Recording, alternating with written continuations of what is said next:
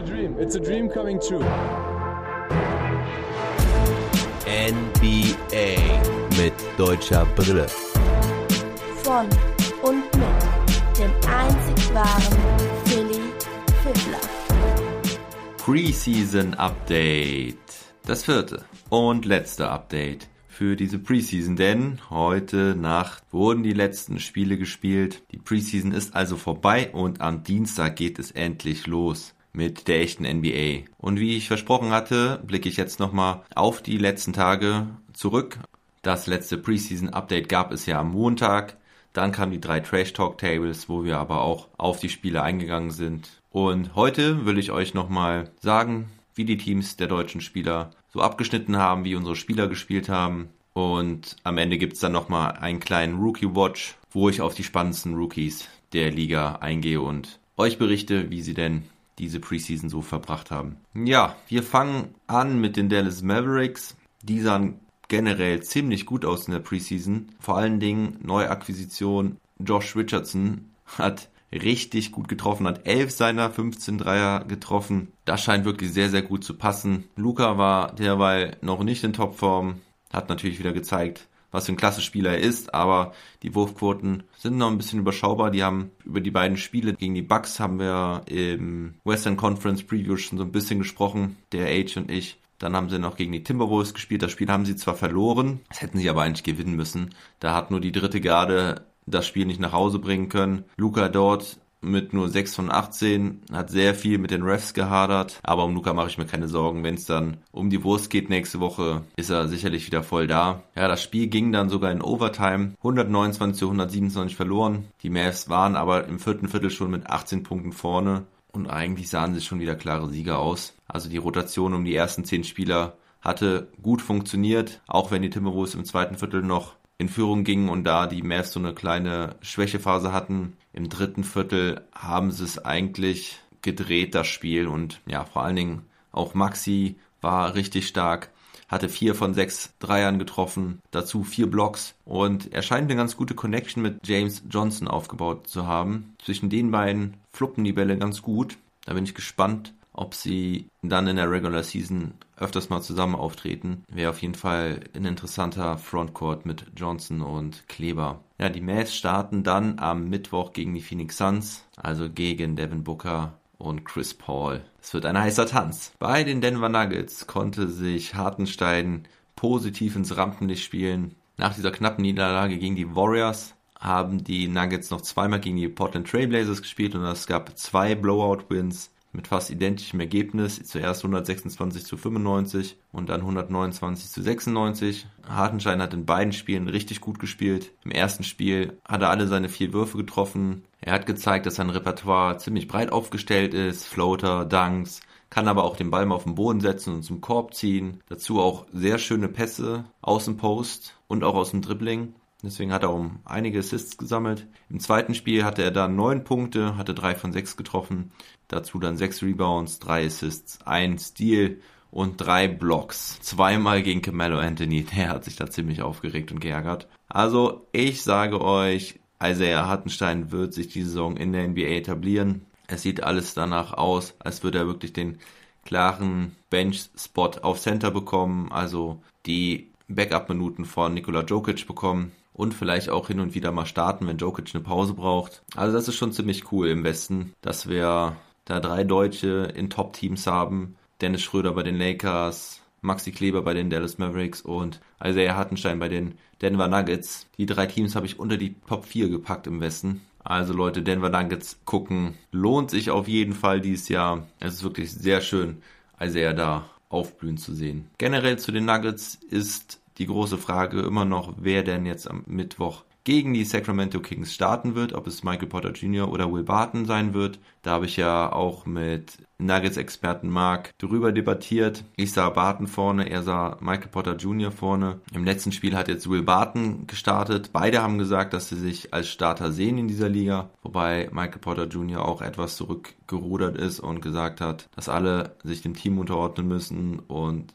ihre Rolle akzeptieren müssen. Also ich denke auch, es wird Barton sein, denn ihn jetzt zum Reservisten zu degradieren, hätte vielleicht negative Auswirkungen. Paul Millsap hat übrigens ziemlich gut gespielt, nachdem er eine etwas enttäuschende Bubble gespielt hatte. Er hatte sehr viele Punkte aufgelegt bei guten Quoten, sehr aktiv, also der will es die Saison auf jeden Fall nochmal zeigen, was er kann. Und Facundo Campazzo sorgt auf jeden Fall auch für Aufsehen in Denver. Man nennt ihn schon jetzt nur Spider-Man, weil er mit seinen Armen, die überall rumschwirren, in der Defense beeindruckt und auch mit verrückten Pässen begeistert. Also er schwingt den Ball dann immer so mit den langen Armen im Stile eines Diskuswerfers und die Bälle kommen halt auch meistens an. Sieht sehr cool aus.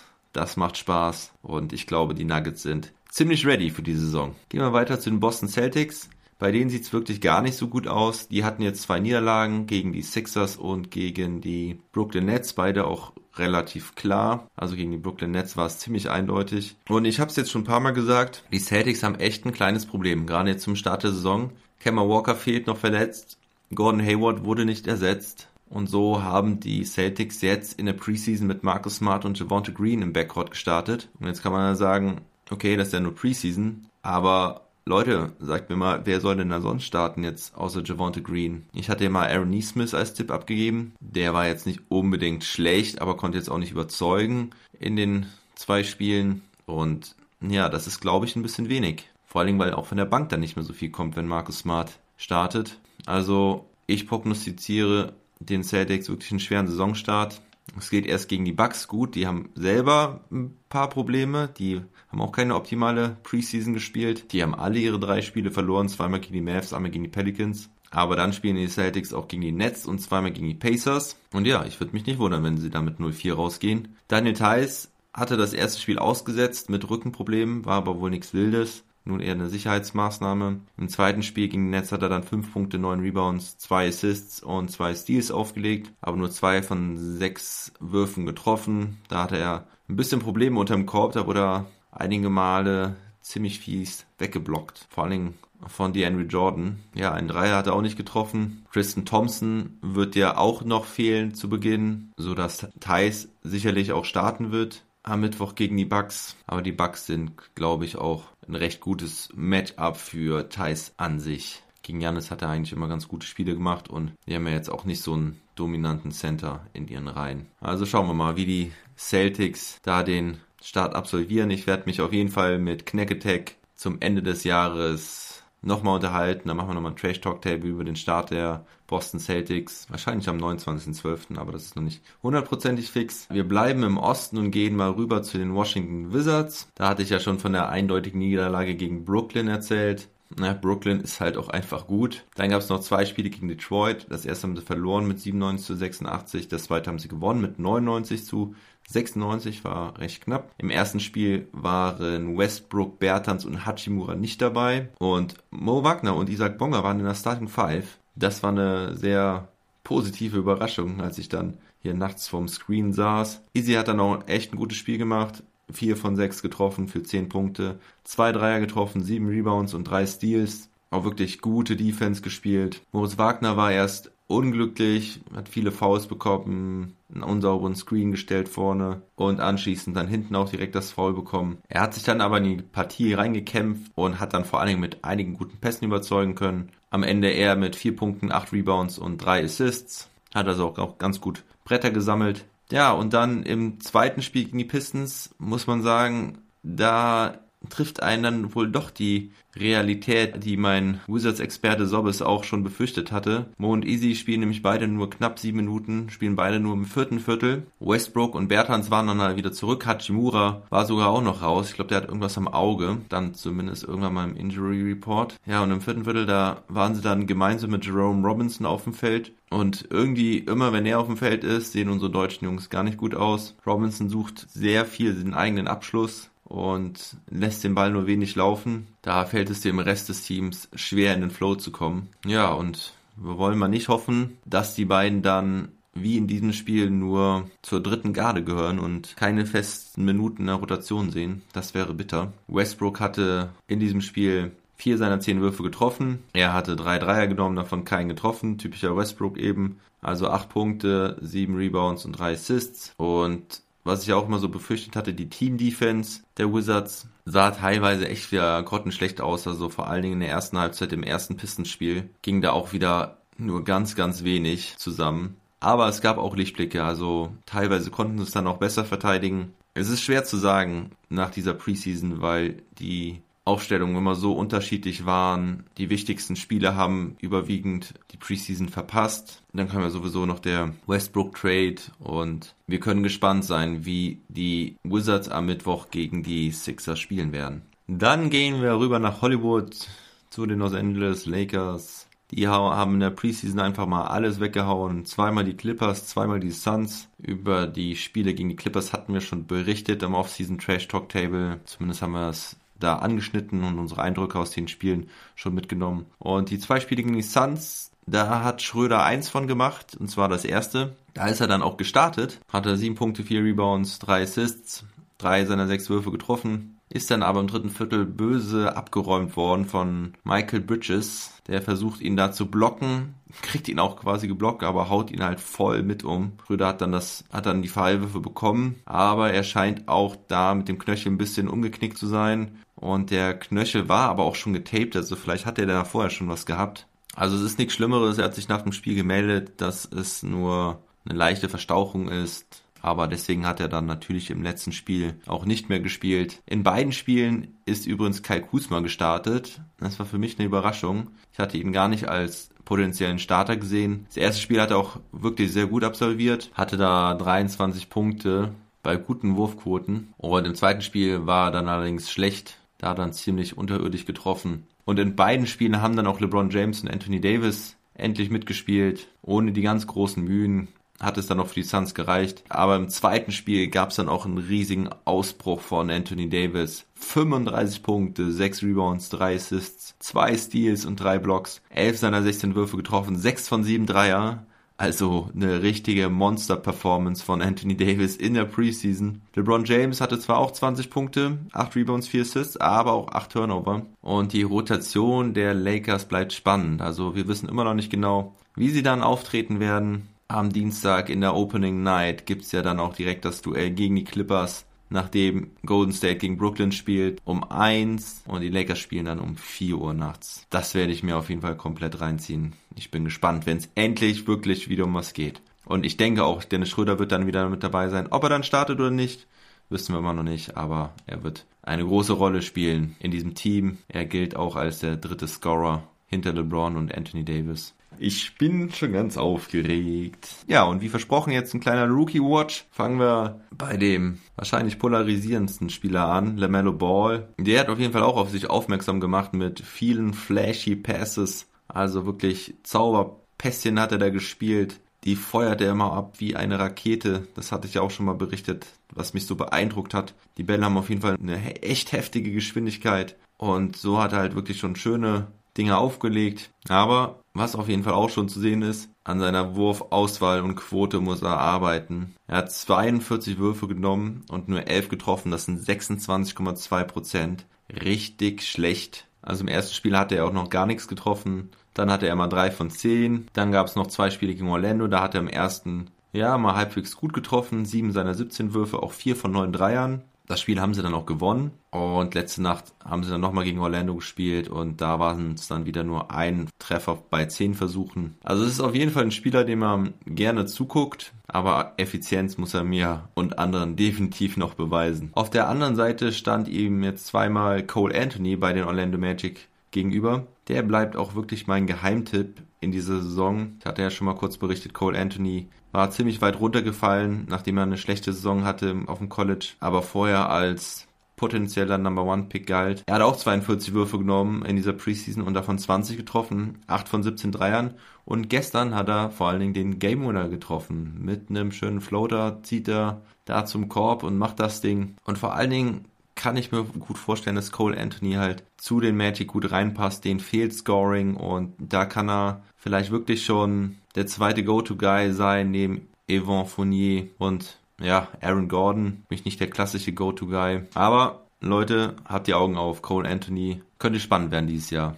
Wer auch spannend werden kann, vor allen Dingen auch in der Zukunft, ist James Wiseman, der Center der Golden State Warriors. Der konnte in der Preseason noch nicht mit eingreifen. Er wurde Corona-positiv getestet vor, glaube ich, knapp zwei Wochen, konnte jetzt aber das erste Mal mittrainieren und Steve Kerr, sein Trainer, ist auf jeden Fall sehr begeistert und er hat jetzt verlauten lassen, dass er definitiv bald Starter sein wird. Im Training hat er im Pickup-Game mit Curry, Andy Wiggins und Kelly Oubre gespielt.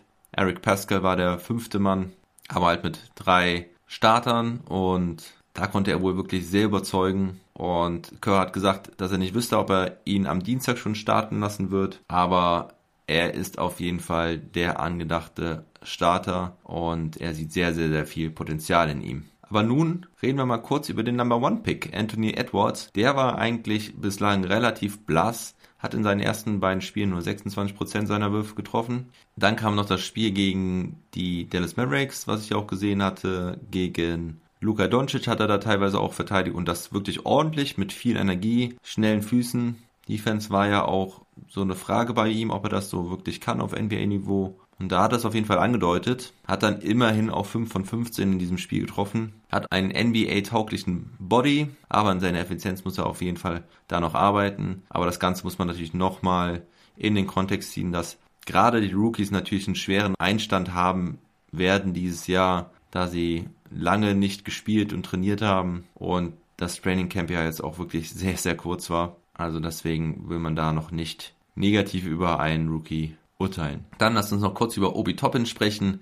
Der hat eigentlich auch einen ganz ordentlichen Einstand gehabt bei den New York Knicks. Wirft noch zu viele Dreier, die er nicht trifft. Also im Zweipunktbereich sah das schon ganz ordentlich aus. 10 von 18, aber Dreier nur eingetroffen von 11 Versuchen. Aber er bringt vor allen Dingen eins mit. Und das brauchen die New York Knicks mehr als alles andere. Und zwar Energie und Leidenschaft. Also er hat auf jeden Fall einen richtig positiven Vibe, den er da mitbringt. Und die Knicks haben ja auch drei ihrer vier Spiele gewonnen. Ich meine, es waren halt auch nur Spiele gegen die Cavaliers und gegen die Pistons. Aber die sollten mal kleine Brötchen backen und froh sein, wenn sie in der Saison zumindest solche Teams hinter sich lassen können. Obi Toppin ist auf jeden Fall NBA ready und hat meiner Meinung nach wirklich gute Chancen auf den Rookie of the Year Award. Und dann setzen wir mal die halbdeutsche Brille auf. Kilian Hayes, der Franzose, der letztes Jahr in Ulm gespielt hat, spielt er bei den Detroit Pistons, ist dann an siebter Stelle gepickt worden. Er hat definitiv noch Anpassungsschwierigkeiten, hat auch nur 10 seiner 35 Würfe getroffen. Zuletzt ging die Tendenz aber leicht nach oben, hatte weniger Turnover und bessere Quoten. Aber er hat auf jeden Fall auch wieder gezeigt, dass er eine gute Übersicht hat und tolle Cross-Court-Pässe spielen kann, also Pässe quer über, übers Feld. Da zieht er da gerne zum Korb und findet dann den offenen Schützen an der Dreierlinie auf der anderen Seite. Das ist auf jeden Fall schön zu sehen und da können wir uns sicherlich drauf freuen, denn bei Detroit, die sich im Umbruch befinden, wird er sicherlich auch viele Minuten sehen. Ja, das war das letzte Preseason Update. Wie geht's weiter mit dem Podcast hier? Morgen gibt es erstmal noch die Mass Predictions. Die werde ich heute Abend mit dem Age aufnehmen. Da werden wir die Saison der Dallas Mavericks ein bisschen vorhersagen mit ein paar interessanten Kategorien. Hört da auf jeden Fall rein. Dann gibt es einen Tag Pause, also Dienstagmorgen gibt es nichts. Und Mittwochmorgen gibt es dann den ersten Game Report aus der ersten Nacht. Also da steht ja einmal das LA Battle an, Dennis Schröder mit den Lakers gegen die Clippers. Wir hoffen, dass Dennis bis dahin genesen ist und spielen kann. Und das andere Spiel sind dann die Golden State Warriors gegen Brooklyn Nets. Kevin Durant das erste Mal gegen sein altes Team Golden State. Das wird auf jeden Fall auch ziemlich aufregend. Und in der Nacht von Dienstag auf Mittwoch gibt es dann gleich 13 Spiele. Da werde ich euch dann zum nächsten Morgen berichten, wie die Spiele der deutschen Jungs so waren und was sonst noch so Aufregendes passiert ist. Das Ganze dann also zum Morgen am Heiligabend, am Morgen des Heiligen Abends. So kann man sagen. Alright, also NBA mit deutscher Brille ist für euch am Start. Hört rein, empfehlt mich weiter. Auch nochmal hier der Hinweis. Ihr könnt mich jetzt auch unterstützen und auf Steady. Alle Links und Kontaktdaten findet ihr immer in der Beschreibung dieses Pods. Also bleibt gesund und munter. Never stop ballin'.